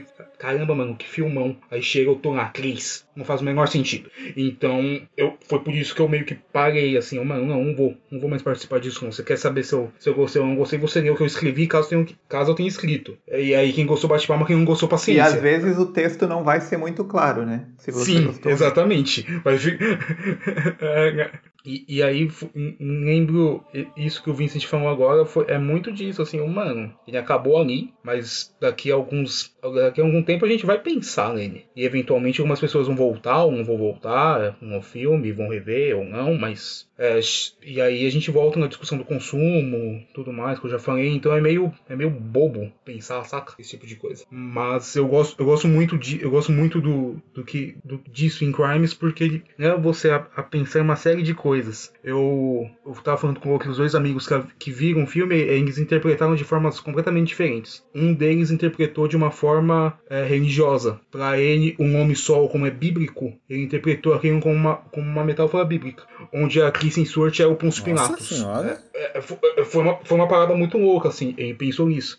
Eu, vi, eu li uma crítica na gringa, eu não lembro do site agora, mas o, a pessoa ela escreveu todo um texto sobre como Crimes of the Future é uma metáfora queer para pessoas crianças. E quando você lê aquilo, você pensa, caramba, mano, isso faz sentido. E é uma pessoa criança que escreveu. Então, então é, você pensa, porra, caralho, faz sentido. E aí, um, um filme que faz. E a gente aqui somos quatro pessoas completamente diferentes, de estados completamente diferentes, com quatro pensamentos completamente diferentes. e, e quando a gente para pra pensar nisso, a gente pensa, pô, um puta filme. É imperfeito e tal, mas é um puta filme. Porque é um filme que leva você a pensar de várias coisas, e quando chega no final das 1 hora e 40 e acabou e fim de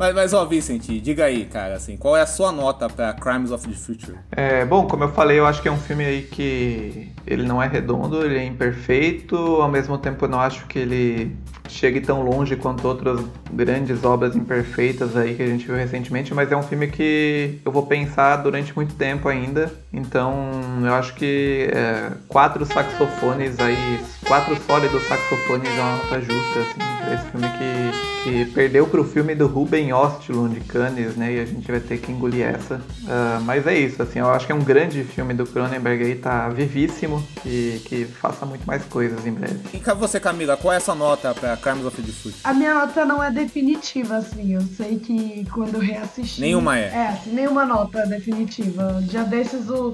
é, eu tava falando, ah, eu gosto de um filme X, aí o Diego foi ver, eu tinha dado duas estrelas pro filme. Foi muito louco esse dia. Garden State. Porque eu lembro de ter gostado, amiga. Eu não sei o que, que aconteceu.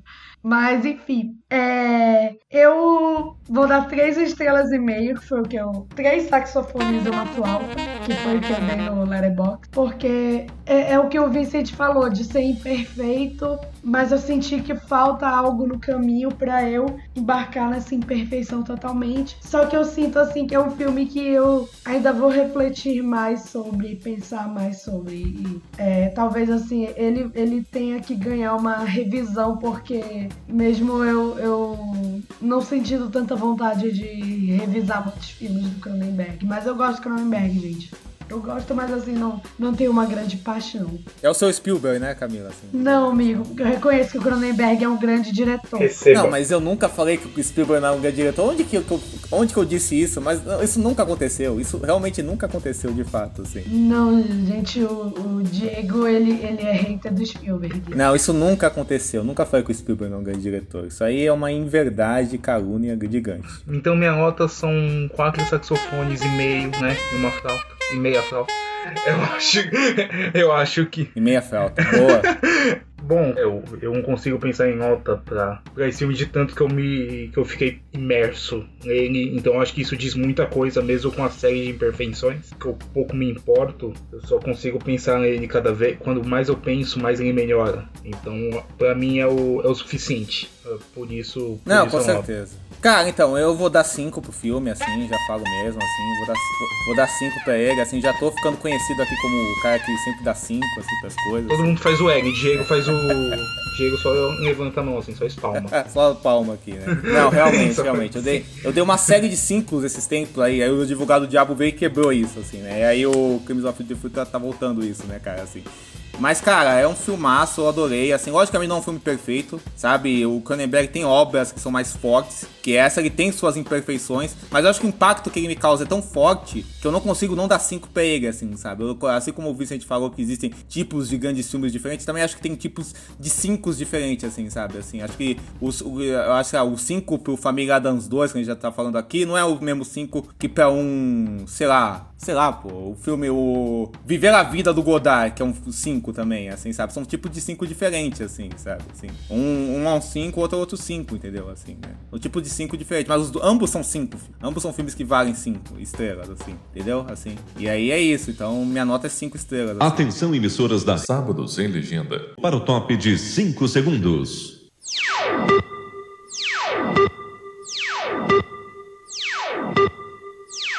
Bem, gente, então a gente decidiu, né, como, enfim, a gente falou de dois filmes do, Cronenberg seguidos, né, a gente decidiu fechar ele no Sábado Sem Legenda por enquanto, né, porque a gente vai voltar a falar dele, né, outros filmes, né, vários acho que se encaixam aqui.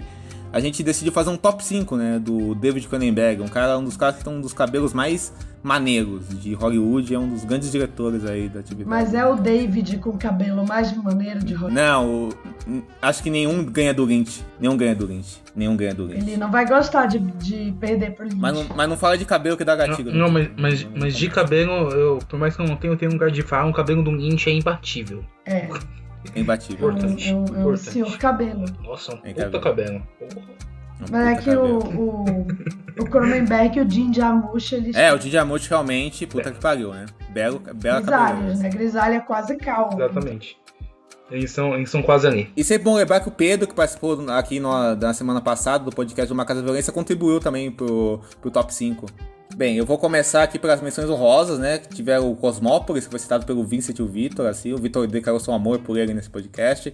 Teve os Senhores do Crime, que foi citado pelo Vitor também. O Mapa para, para as Estrelas, né? Citado pela Camila, filmaço. Gêmeos, Bombe da Semelhança, citado pelo Vincent e eu. É, grande filme também. E aí, em quinto lugar, ficou o Videodrome, né? Também conhecido como Videodrome, a síndrome do vídeo. em, em, em quarto lugar, a gente ficou o nosso filme que Crimes do Futuro, né? Que encantou algumas pessoas da bancada, tipo eu e o Vitor, né? Que, que fizeram ele até aqui. Em terceiro lugar, tivemos a, a Mosca, né? Acho que é o filme mais famoso do Cronenberg. Em segundo lugar, Marcas da Violência, que a gente comentou no nosso episódio anterior. Em primeiro lugar, Crash, Estrelas Prazeres. O Crash é que importa. É. O Crash que importa. O único Crash que existe. Único. Único. O Muito único. bom o Crash, né? Sandra Bullock, tá ótimo. O Crash de 29, ótimo. Caramba, que piadinha, cara.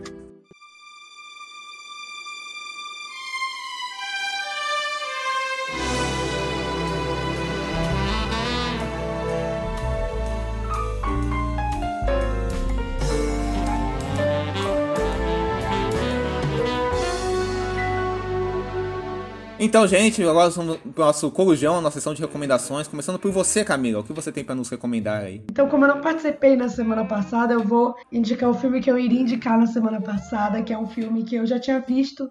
E aí resolvi reassistir com a ideia de que eu ia, sei lá, me divertir num domingo à noite. Esqueci que é um filme super triste e melancólico, que é o Gretchen Filme Estrada. É um filme sobre a Gretchen, nossa rainha Gretchen, e desse filme saíram vários memes dela, tipo, Oi, gente, oi mulher, Gretchen, a cantora, sabe? Maravilhoso.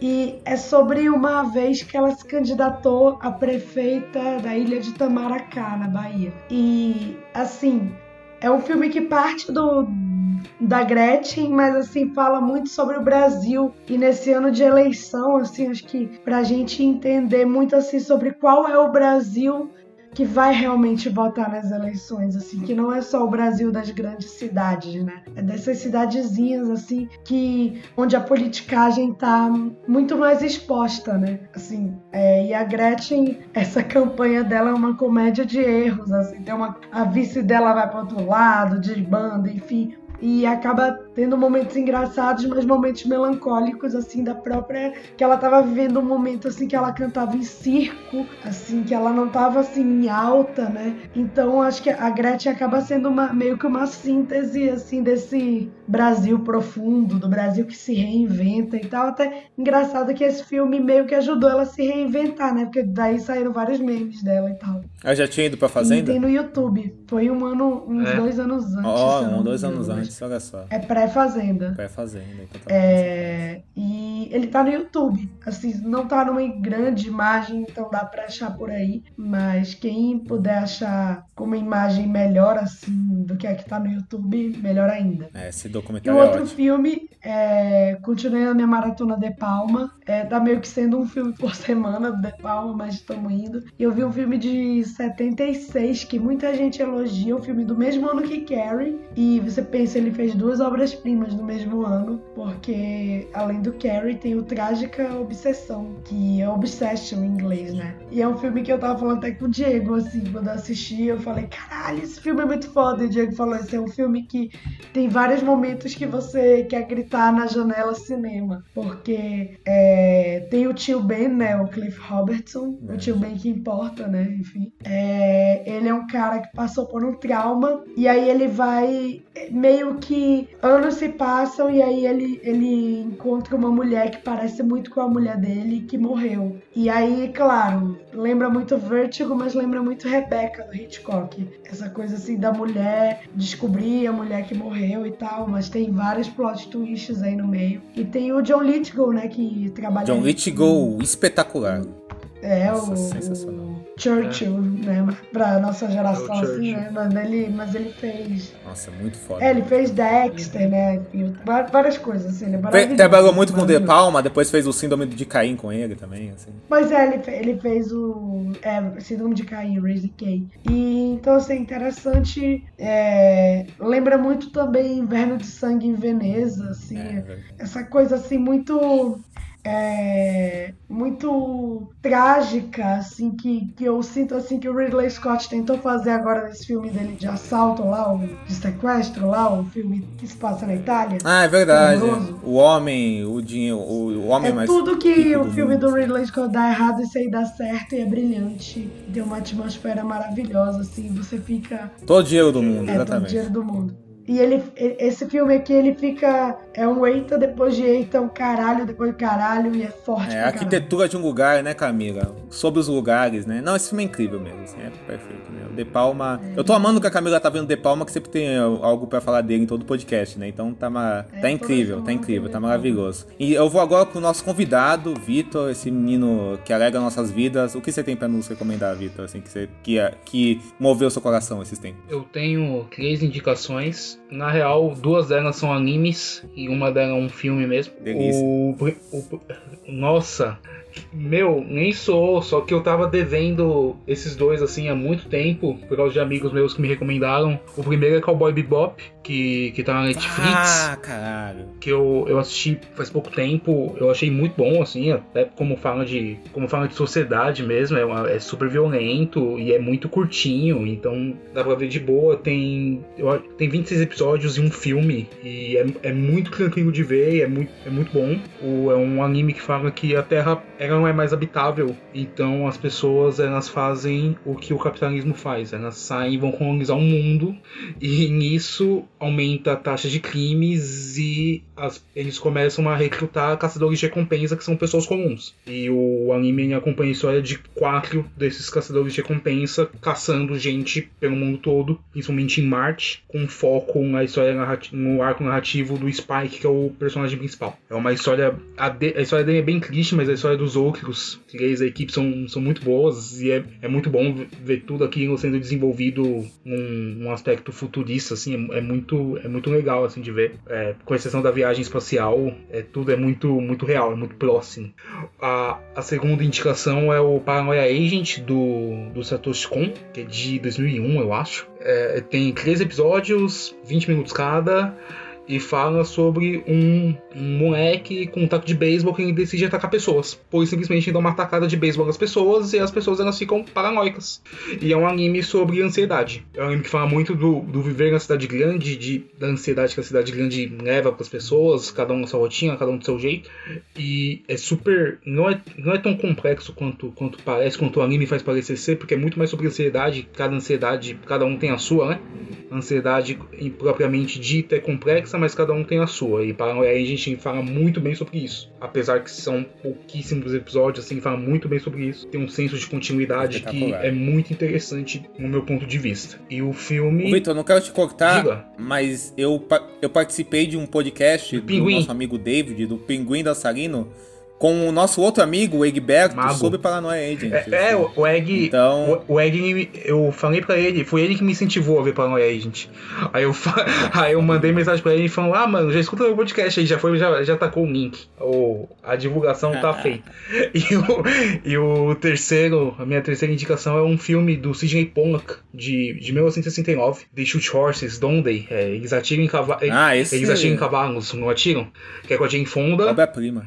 É um filme que fala da que é os Estados Unidos pós-crise de 29 e todos, todos os personagens são envolvidos em uma competição de dança e tem que dançar no meio de uma pista correndo, correndo, correndo em círculos como se fosse uma partida de Fall Guys pelo máximo tempo possível para ganhar mil dólares. E é um filme que fala sobre, sobre capitalismo, sobre sociedade sobre como tudo é muito vazio e como muitas vezes os sacrifícios que a gente faz são por nada. E a cena, e a cena final, assim, a cena da fala do, do título é sensacional. É, é um filme de 69, mas se puder ver as. Então, né, não tem, não tem spoiler de um filme de 69.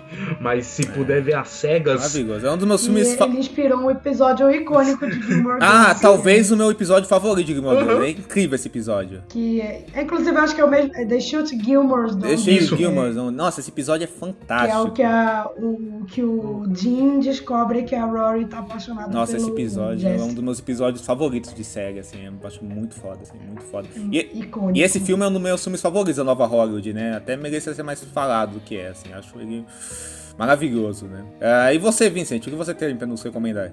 Ah, bom, eu, eu tenho três filmes pra indicar. Dois, ah, um deles tem a ver com que eu, eu pensei nesse filme. Eu gosto desse filme e eu pensei nele vendo Crime do Futuro, porque ele também tem uma premissa parecida, assim, de ficção científica, de modificação de corpos e como isso age na sociedade. E não tem nada a ver com Crimes do Futuro. É um filme que vai pra outro caminho completamente, assim, mas é um filme bacana, assim para ter outras reflexões sobre esse mesmo tema, talvez que é o Gattaca do Andrew Niccol, Ah, que, bem legal. que Andrew também é um filme assim que é uma sociedade onde você pode modificar as crianças para elas terem certas habilidades e tal. Só que é aquela coisa, né? Enquanto o Andrew Niccol, o máximo que ele pensa em modificação artística é, sei lá, a pessoa ter seis dedos para tocar piano, Sim. o Cronenberg pensa em produzir novos órgãos. Então são caminhos diferentes aí.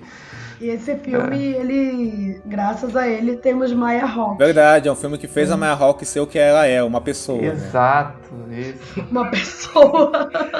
É o filme. Tem Caraca, esse, é, tem esse casal aí, Desculpa, o, o. Jude Law no meio. E é um filme bonito também, é um filme. Tem uma estética curiosa. O- outros dois filmes que eu vi recentemente, eu vi o filme que faltava pra eu ver da carreira do James Gray, que é o The Yards. Ah, esse aí, Caminho Sem pelo Volta. amor de Deus. E agora que eu vi todos, né, vamos, né, dá pra dizer com certeza que James Gray nunca errou. Sim. E é muito bom, é um filme de, de máfia, meio que dá pra perceber que é um James Gray meio sem dinheiro, mas emulando uma riqueza estética assim maravilhosa, incrível. E eu acho que é um grande filme do Mark Wahlberg, que é um bom ator, assim, apesar das pessoas terem essa dificuldade de aceitar isso, né?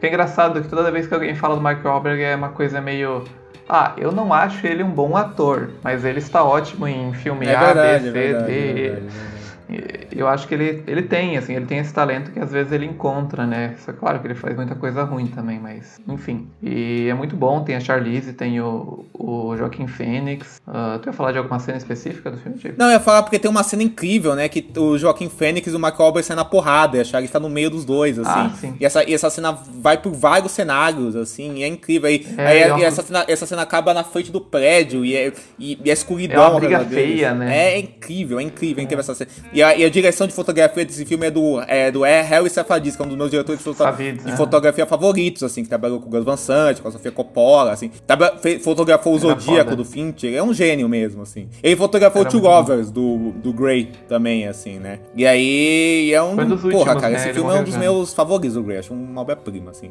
sensacional. Assim. E uma terceira indicação mais ou menos, assim, que eu gostei moderadamente, mas eu achei um filme interessante, é um, um terror que é do Ty West, chamado X, A Marca da Morte, que é um filme que...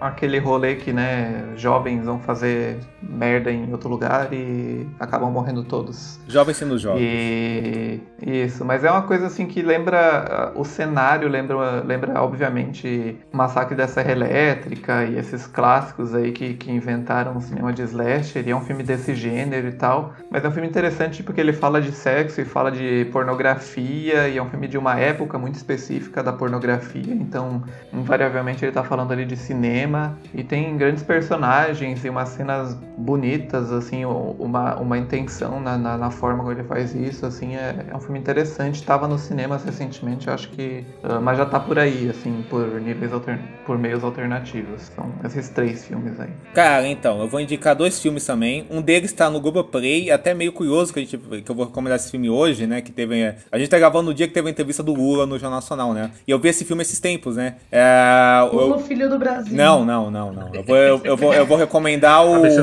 Eu vou recomendar o. Entre atos. Eu, eu vou recomendar o Entre Atos, o João Moreira Salles, né? Que tem, na, que tem no Globoplay, que é um puta filme, assim, filme maravilhoso, assim. Eu fui, eu vi, é um filme que detalha a campanha do Lula de 2002, assim, quando ele ganhou do Serra, né? Assim, é um filme que, que eu acho muito foda, o retrato que ele faz de uma campanha, assim, e o retrato que ele faz do Lula mesmo, assim, né? co- co- é, do ser humano Lula, assim, né? Ao redor de tudo isso, assim. O, je- o jeito que ele filma o Lula, ele filma as relações dele, assim. Ele- é, claramente é um filme simpático ao. Lula, né? Assim. Ele tomando cerveja. Esse, é, é, é, é, é, esses momentos de humanidade do Lula são muito fortes. Tem, tem uma cena, por exemplo, que, que é toda voltada no, no, ah, ah, ah, num cara que tá, que tá no mesmo avião que o João Mela Salles e o Walter Carvalho, a equipe do filme, né? O Walter Carvalho que faz fotografia. E é um cara. é ah, ah, e, eles, e, ah, e eles têm um avião que acompanha o avião do Lula. E um cara vai de carona pra esse avião. E eles e quem, que- quem que é esse cara? Alguém, algum amigo do Lula? Alguém, alguém, alguém da campanha? E esse, e, ah, ah, e esse cara é só um eleitor do Lula que o Lula conheceu e levou o cara pra, pra dar uma carona com ele, assim, sabe? Assim, o cara,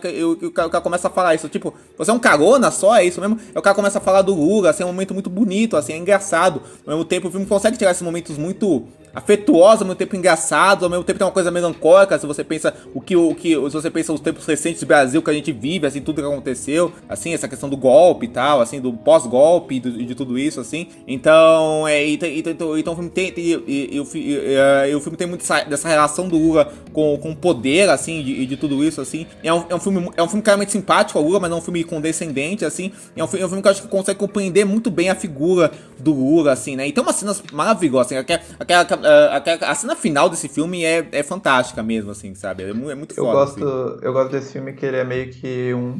Ele é uma biografia do Lula melhor do que a biografia Muito, oficial do Lula. muito, né? muito, muito, muito. E, e ele é daqueles filmes pra, sei lá, quem. Os tolos aí que acham que o Lula é um comunista ou algo próximo disso. Perfeito. Ver ele desembestar falando de política da Polônia nos anos 80, assim, é uma coisa maravilhosa. Essa parte assim, é porque, tipo, fantástica, tu percebe inclusive, ali. Essa parte é Tu fantástica. percebe ali que ele é um cara que é o maior republicano do Brasil, Exato. assim, nesse sentido de ser apaixonado por esse sistema imperfeito, né, que é a nossa política. É, é. Mas é, é legal esse O filme único, mesmo. o único filme do Moreira Salles que eu consigo gostar. Olha só, não, eu gosto. Eu, Acho é gosto- que eu vi eu sou, eu infelizmente sou muito fã do Nossa. João Moreira Salles. Eu- eu Infelizmente. acho- nossa, eu acho sou um- fã. Eu Cineasta! Cineasta, eu hein? um Cineasta, falando. Eu, eu só vi esse, mas eu gosto muito de ir no IMS quando eu vou São Paulo. É, é, não, e, e, Tem os e- filmes? IMS não me reais, barre. né? É, não, mas eu acho. mas, mas, eu- mas, acho essenci- eh, mas eu acho essencial pra gente entender a figura do nosso futuro. Aí. E aí, o outro filme que eu vou indicar, que eu vi essa semana, foi o, o Cecil B. Demented, do John Waters, assim. Também, também conhecido no Brasil como Cecil Bem Demente, assim, né? Que é... Tem, tem esse título aqui, Cecil, Cecil Bem Demente, assim. E, que, é, o- que é o filme do John Waters, assim, que basicamente ele, ele é protagonizado por uma atriz que já passou aqui, a Melanie Griffith, né? Que protagoniza aí, que, é, que, ela faz, que ela faz uma atriz mainstream de Hollywood, meio decadente, mas que vai.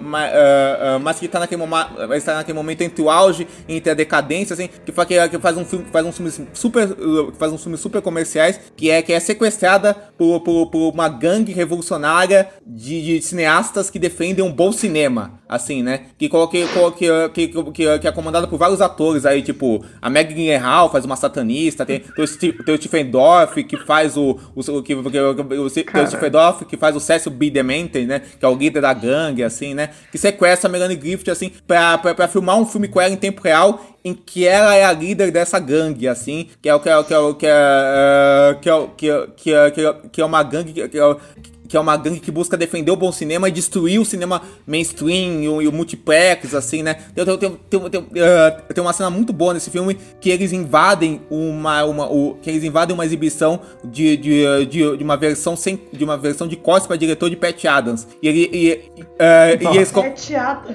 e eles, ah, e eles começam gritando assim: Pat Adams não merece uma versão de diretor. Assim, é, mu- é muito foda, assim, né?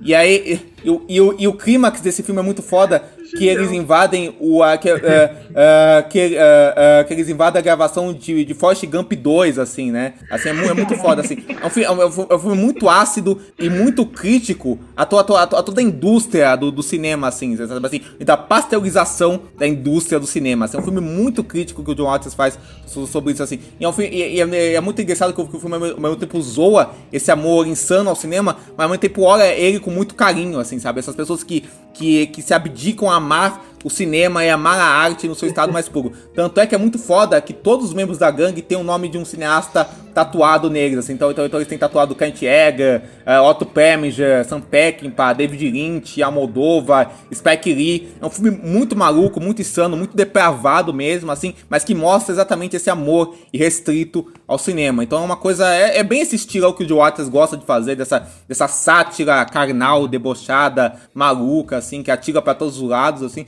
mas que é sensacional. Acho que todo mundo que ama cinema vai ver esse filme com um sabor especial, assim, sabe, assim, é muito bom, assim. Ah, eu, fico, ah, eu fico pensando nesse tempo de Marvel, o John Waters fazendo, fazendo um filme hoje em dia, assim, e cer- e a, um alvo dele primordial, assim, sabe, assim. Esse é um, fi- é um filme, ah, é um, é um filme muito crítico, essa, essa coisa da, é, é, essa, é, essa, essa coisa, que- essa coisa que o espaço do que o cinema independente não recebe, assim, sabe, assim.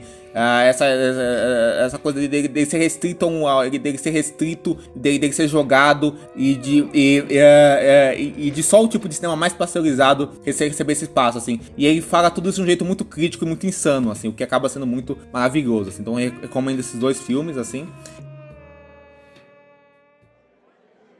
Gostaria de agradecer ao Felipe Hoffman, né, a, nossa, a voz do nosso podcast, ah, e ao, ao Fernando pe- por toda a ajuda que, que, que, e por toda a ajuda que eles nos dão, assim. Logo mais retornaremos para falar de um dos filmes que é um marco do Super Cine, um dos filmes que a gente fez para chegar até aqui. É um filme chamado Atração Fatal, de Underline, assim, que vai voltar, assim, um filme que um filme que tem que estar aqui sempre, assim, né? Atração Fatal, que tem que ser Timaço, discutido. Michael Douglas. Michael, É, o filme tá fazendo 35 anos e vai ser. é, o podcast vai sair na época do aniversário do Michael Douglas. Michael Douglas, o nosso, o nosso, o nosso muso maior, assim, o nosso homem, nosso homem dinossauro. Ele parece um dinossauro um pouco, Um dos Douglas, né, fundadores assim, tem uma do, do Super Cine, Michael, Michael Douglas. Um dos fundadores do Super Cine, né?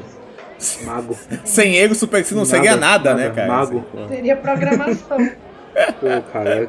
Com certeza, caramba, com certeza. Fatal. Que filme bom. Eu- Bem, gente, nos, é, queria dizer pra vocês nos seguirem nas nossas redes sociais, assim, é, no, no, é, nos, nos avaliem com cinco estrelas no, no Spotify, assim, no, é, no, nos sigam no Twitter, no, no- no Instagram, assim. É, Twitter é Sabe Sem Legenda e o Instagram é Sábado Sem Legenda. Beleza. E um recadinho é que a gente falou aqui que nos filmes notas não importam e tal, mas no Spotify, nesses lugares, notas nos ajudam bastante. Importam Então, muito, gente, pelo amor de. Deus. E não esqueçam que, é, que, é, que o podcast também vai estar no meu canal no YouTube. Não, não esqueçam de se inscrever por lá. De se inscrever por lá, tem, tem muita coisa bacana lá. Assim, curtir o vídeo, compartilhar para seus amigos, recomendar, fazer todo esse processo aí. É isso, gente. Foi um prazer.